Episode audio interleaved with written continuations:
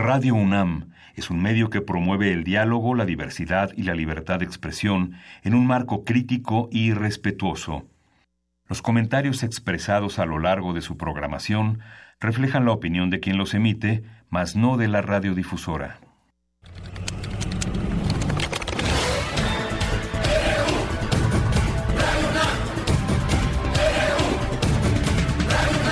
Radio UNAM presenta Prisma RU, los perfiles del acontecer universitario de México y el mundo en una frecuencia.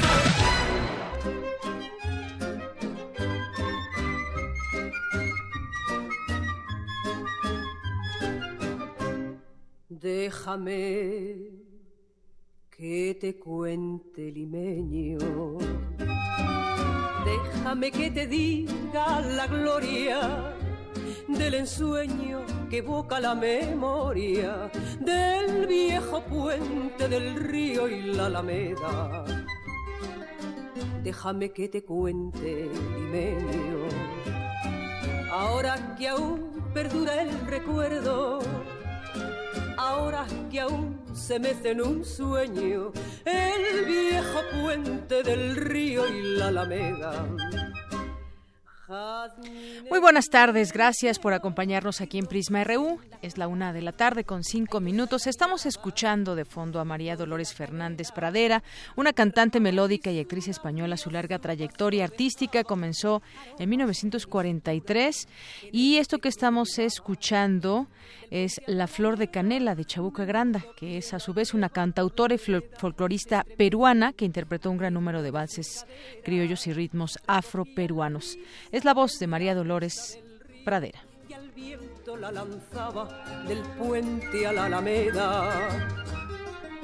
Déjame que te cuente el limeño, ay, deja que te diga, moreno, mi sentimiento. A ver si así despiertas del sueño, del sueño que entretiene, moreno, tu pensamiento Aspiraste la lisura que da la flor de canela, adórnala con jazmines, matizando su hermosura. Alfombra de nuevo el puente y engalana la alameda, el río acompañará tus pasos por la vereda. Así empezamos hoy Prisma RU. Gracias por sintonizarnos aquí en el 96.1 de, FM. Y en nombre de todo mm, el equipo que hace posible esta emisión, le doy las buenas tardes, la bienvenida. Soy de Yanira Morán. Vamos a platicar el día de hoy de varios temas que tienen que ver con la universidad. Hoy hubo una importante conferencia sobre el asteroide Florence que pasará cerca de la Tierra y será una oportunidad única para estudiar este cuerpo astral descubierto en 1981. Es lo que dicen investigadores del Instituto de Geofísica de la UNAM. Más adelante le tendremos el detalle de esta información. También platicaremos sobre la Cátedra Nelson Mandela y platicaremos sobre las actividades que en torno a esta cátedra se llevan a cabo en cuanto a las actividades de cine, literatura, reflexiones sobre hoy los muros que se tratan de edificar, como este muro que pretende hacer Donald Trump en la frontera con México. También estaremos en otras cosas, en los temas nacionales y políticos, pero que tienen que ver también con los ciudadanos. Esta, este tema de la ley sin voto no hay dinero que ayer aprobó la Suprema Corte de Justicia de la Nación, que ya es constitucional. Platicaremos con el diputado independiente del Congreso de Jalisco y que fue el impulsor justamente de esta ley, Pedro Kumamoto, porque hay también muchas cosas. Esta ley empezaría a funcionar hasta el 2019. Mientras tanto, antes, cómo se trabajará en este tema y es dependiendo de los votos que tengan los partidos, pues el dinero que puedan recibir. Si no, aunque tengan votos o no, siguen recibiendo muchos millones de pesos. Eh, platicaremos de este tema más adelante. Tendremos también hoy la participación del doctor Pedro Isnardo de la Cruz en Momentum Presidencial para platicar de algunas. Eh, algunas situaciones que se han presentado, está el caso de, Morena aquí en la Ciudad de México y otras situaciones eh, políticas que podríamos ir platicando previo al, eh, a todo el, el tema electoral que vendrá ya desde este año y por supuesto el próximo, que será muy álgido. Hoy es martes de perfil humano y platicamos con el doctor Juan Pedro Laclet, que es doctor en investigación biomédica básica por la UNAM y entre otras cosas fue o ha sido, es uno de los estudiosos del cisticerco, este, este parásito que se aloja en el cerebro de las personas. Ya nos platicará él más adelante sobre este tema y conoceremos un poco de él y de su vida como investigador y como profesor. Y por lo pronto, pues arrancamos con nuestro resumen informativo al ritmo de sus caderas, recogían la risa de la brisa del río y al viento la lanzaba del puente a la alameda. Portada RU.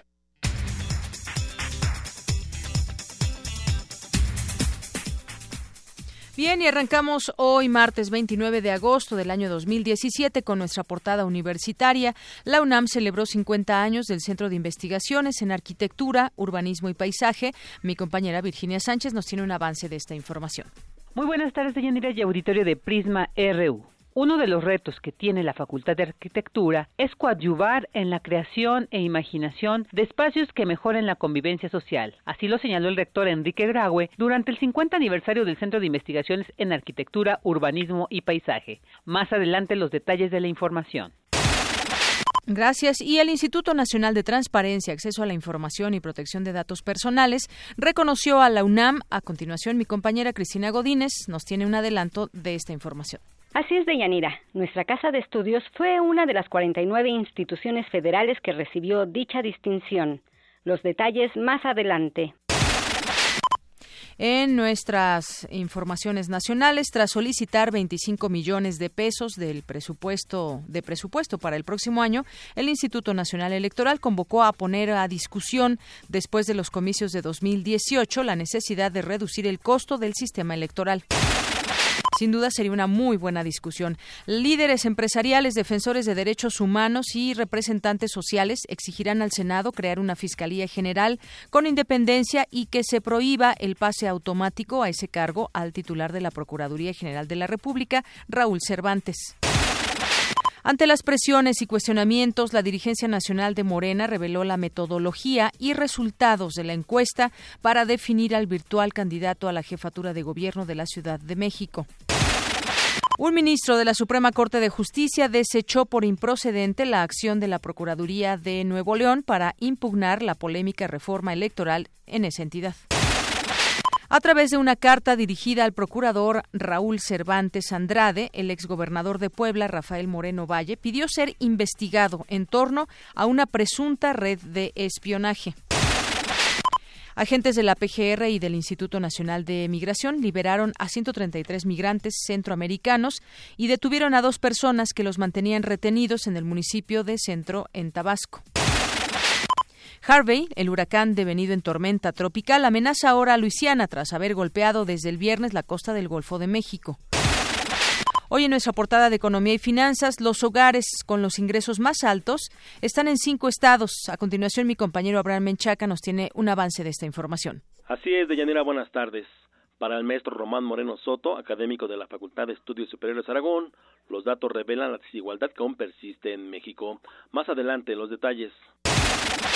Gracias. La Secretaría de Hacienda y Crédito Público autorizó el título de concesión para la operación de la Bolsa Institucional de Valores, un proyecto impulsado desde 2015 por Central de Corretajes dirigida por Santiago Urquiza.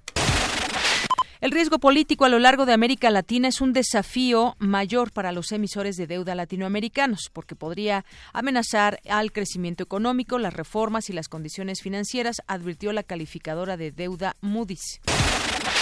Hoy en nuestra portada internacional, la embajadora estadounidense ante la ONU, Nikki Haley, afirmó este martes que debería tomarse una decisión fuerte con Corea del Norte, que lanzó un misil que sobrevoló Japón, aunque no especificó qué podría hacerse.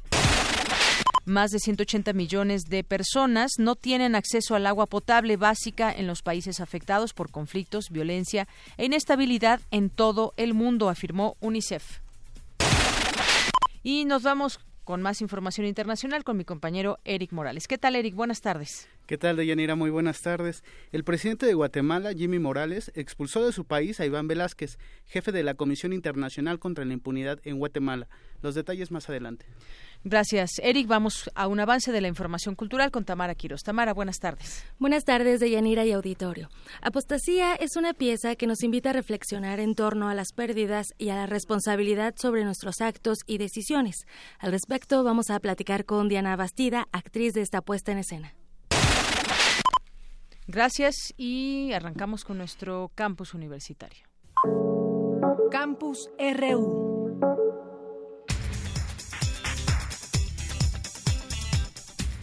Bien, pues arranquemos con esta información. En el marco del 50 aniversario del Centro de Investigaciones en Arquitectura, Urbanismo y Paisaje, el rector Enrique Graue mencionó algunos de los retos y cualidades que tiene que afrontar esta facultad. Adelante, Vicky, con esta información. Muy buenas tardes, de Yanira y auditorio de Prisma RU. Uno de los espacios que se ha consolidado como un referente nacional e internacional en los estudios arquitectónicos es el Centro de Investigaciones en Arquitectura, Urbanismo y Paisaje de la Facultad de Arquitectura de la UNAM, el cual celebra 50 años de existencia. Durante la inauguración de los festejos del centro, el rector Enrique Graue señaló la importancia no solo del recinto, sino de la arquitectura como una disciplina integral que ha coadyuvado en la creación de espacios de convivencia social. La historia está representada en la arquitectura. Eh, la historia de nuestro país y de la humanidad es campo de su conocimiento. También es cierto que usa las ciencias, las matemáticas, la física, para poder elaborar lo que elabora si es difícil poder crear algo si no se tiene un pensamiento estético que pueda orquestar en ustedes esto que es el imaginar volúmenes, espacios y colores. E indudablemente el Centro de Investigaciones tiene esta, este gran reto por delante que es el poder crear, el poder imaginar cosas distintas para el futuro de nuestra convivencia y de nuestros espacios sociales. En el Centro de Investigaciones en Arquitectura, Urbanismo y Paisaje participan 35 profesores e investigadores especialistas y cuenta con laboratorios y acervos bibliográficos que abarcan las áreas de diseño, tecnología, patrimonio cultural, teoría, historia crítica y territorio ambiente ciudad. Como parte del festejo, también se inauguró la exposición 50 años del Centro de Investigaciones de la Facultad de Arquitectura. Hasta aquí la información. Muy buenas tardes. Gracias, Vicky. Muy buenas tardes. Y de aquí nos vamos a esta información que les daba cuenta al arranque del informativo sobre eh, el asteroide Florence, que, me, que nuestro compañero Jorge Díaz estuvo allá, hizo esta cobertura y nos tiene toda la información. ¿Qué tal, Jorge? Muy buenas tardes. Deyanira, te saludo con gusto. Efectivamente, este eh, asteroide Florence que pasará el próximo primero de septiembre, aunque no se definió la hora por parte de los investigadores del Instituto de Geofísica, pero se va a poder observar porque pasará a una distancia corta, hablando eh, en términos geofísicos y astronómicos, a 18.38% de la distancia que hay entre la Luna y la Tierra. Esto es pasará muy, muy cerca de nuestro planeta y bueno, pues eh, tiene una longitud aproximada de 4 a 9 kilómetros. Eh, este asteroide que fue descubierto en 1981 aún no ha podido ser estudiado a fondo y esta será una gran oportunidad para hacerlo, según eh, nos explica la doctora Guadalupe Cordero III, investigadora del Instituto de Geofísica de la UNAM. Escuchemos. Lo, importante de este objeto en realidad es que nos va a permitir estudiarlo. Y como comentaba la doctora Cervantes, en realidad poder conocer estos objetos, sobre todo con mucho tiempo de anticipación, estar viendo sus órbitas, ver eh, cómo son las perturbaciones gravitacionales que con los objetos cercanos, nos va a permitir estudiar con más detalle cómo, cómo son sus órbitas, cómo van cambiando, si en algún momento podrían chocar con la Tierra. Si en el momento en que se, se sepa eso, entonces sí, se llevan a cabo algunas de las cosas que también les comenté la doctora Cervantes, de eh, tratar de alejarlo, ya sea por eh, medios naturales, que yo este, como el que llamo el coche artificial, que es pintar el asteroide y por presión de radiación del Sol que se aleje de nosotros. Bien, pues explica la doctora Cordero III que aunque de momento no representa ningún peligro para nuestro planeta, el hecho de que pase cerca, eh, pues eh, será para poderlo estudiar, ya que la órbita de este asteroide es cambiante. Vamos, eh, dependiendo de muchos factores astronómicos y geofísicos que pueden acercarlo o alejarlo del planeta Tierra. Como te comentaba, se descubrió en 1981 y después fue nombrado con el nombre de Florence en honor a aquella precursora de la eh, enfermería mundial, Florence Nightingale, y que, bueno, pues eh, señalan que no es peligroso, pero que en un momento dado de que llegara a tener algún contacto con nuestro planeta aproximadamente en unos 200 años, se calcula, y eso es una posibilidad, mm, provocaría severos daños al planeta Tierra. Nada más, eh, escuchemos la, la explicación que da la, doctora Cordero III, porque eh, sería comparable por el tamaño del asteroide a lo que sucedió hace muchísimos años y que provocó la extinción de los dinosaurios. Por ejemplo, vamos a escuchar a la doctora Cordero si Florence pegara en la Tierra, no. Eh, bueno, como mencionamos, no sabemos el, tamaño exacto, anda entre 4 y 9 kilómetros. Causaría al menos un, como comentó la doctora Cervantes, eh, Chichulub, el objeto que produjo el cráter de Chichulub fue de 10, de 10 kilómetros, ya, ya, muy cerca del límite superior del tamaño que se le asocia a Florence, y produjo un cráter de impacto de 200 kilómetros y la extinción de los dinosaurios. Bueno, pues eh, este, aunque algunos compañeros reporteros insistieron en este tema porque pues tal vez eh, quisieron tomar la información por ese lado, los daños que podría hacer en caso de contacto con la Tierra de este asteroide, el chiste es que eh, se podrá estudiar y eso es lo benéfico. La UNAM participará, por supuesto, en esta observación en el laboratorio que se encuentra al norte de nuestro país y donde pues ahí se podrá observar con telescopios este, especializados la trayectoria y definir ya muchas de las características que hasta este momento se desconocen de este asteroide. Eh, de Yanira, aparte de lo que sucedió en esta conferencia de prensa ya en el Instituto de Geofísica de la UNAM. Muy bien, Jorge, muchas gracias. Y bueno, como, como tú bien mencionas, no es algo peligroso, sin embargo, pues el tamaño llama la atención también de este asteroide. Y bueno, pues ahí están lo último que nos pueden decir los investigadores al respecto de este tema. Siempre esos temas interesantes cuando pues tienen que ver con un paso cercano a la Tierra, como decías, muchos asteroides que han impactado también este planeta recordamos el de 2013 eh, de Yanira, donde este asteroide que cayó allá en, la parte de los Montes Urales, bueno, pues apenas tenía una longitud de 10 metros y provocó heridas aproximadamente a 2.000 personas, pero no por el impacto como tal, sino que este haz de luz porque estalló al entrar a la atmósfera o se incendió, vamos a decirlo así, y eh, esto provocó que se rompieran los vidrios de los edificios cercanos. La gente curiosa se asomó al ver una luz que provenía del cielo y eso fue lo que hirió a las personas, pero eh, este asteroide que cayó en 2013 allá en los Urales, bueno, pues apenas medía 10 metros, imagínate este que mide entre 4 y 9 kilómetros. Sin embargo, eh, no representa ningún peligro así, claramente, hasta este momento para el planeta Tierra. Muy bien. Pues muchas gracias, Jorge.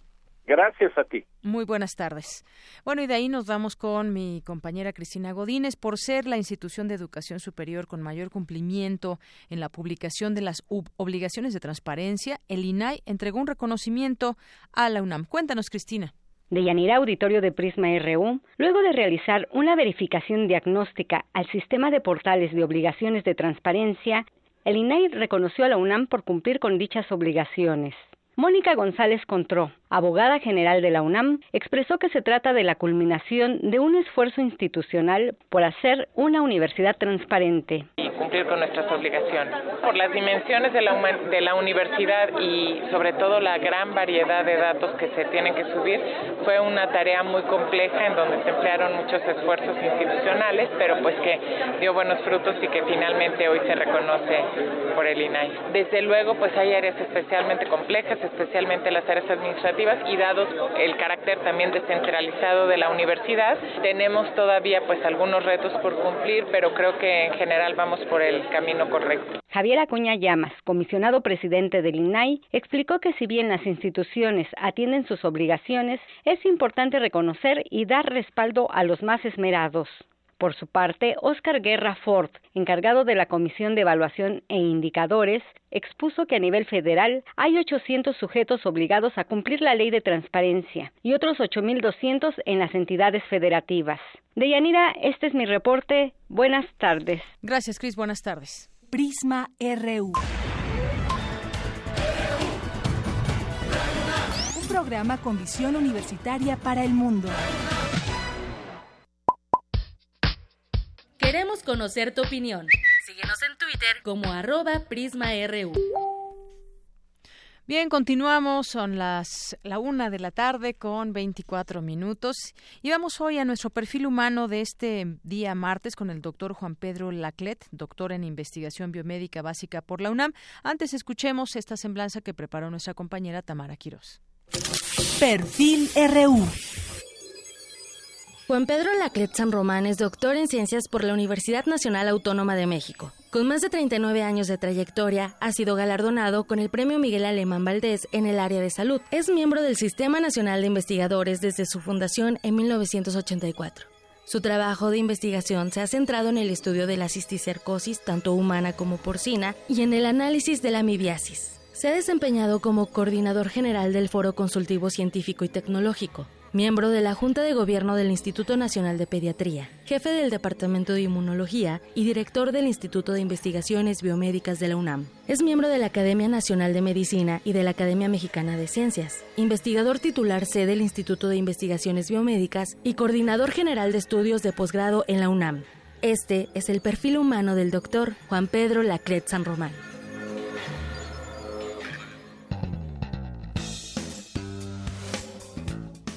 Me da mucho gusto el día de hoy recibir aquí en esta sección de perfil humano al doctor Juan Pedro Laclet San Román, eh, aquí en, Prisma RU de Radio UNAM, para este programa en donde vamos a conocerlo en su parte académica, pero también algunas otras cuestiones ya en su vida cotidiana. Antes que otra cosa, bienvenido sea usted aquí a Radio UNAM, doctor. Gracias por la invitación de Yanira y me da mucho gusto saludar al auditorio de Prisma. Y seguramente al auditorio también le dará mucho gusto escucharle. Bueno, usted eh, nació en Celaya, Guanajuato, un pequeño lugar allá en Guanajuato. Bueno, ya ni tan pequeño ahora. Ya es de hecho una ciudad bastante congestionada y lo que ha pasado en muchas partes de México, que el crecimiento no es tan ordenado. Entonces es una ciudad, yo creo que tiene arriba de 300, 400 mil habitantes. Así es, pero se vino para acá, a la Ciudad de México. Platíqueme un poco de cómo, cómo se encontró usted con la UNAM. ¿Desde qué años? Lleva mucho tiempo en actividades académicas, dando clase y demás, pero cómo fue su encuentro por primera vez? Remontémonos al tiempo. Desde que yo era niño y que vivía en Celaya, en alguna ocasión había una competencia, una carrera. Yo era un niño y eran carreras de triciclos y cuando mi mamá me llevó a una tienda para comprarme una playera para la competencia, yo escogí la playera del Puma, del Puma de la universidad. Y claro, en ese momento yo no iba a saber que toda mi vida iba a transitar en la UNAM. Pero desde chiquito, desde chiquito yo le iba a los Pumas. Desde que tenía siete, ocho años yo le iba a los Pumas. Cuando concluí mi secundaria,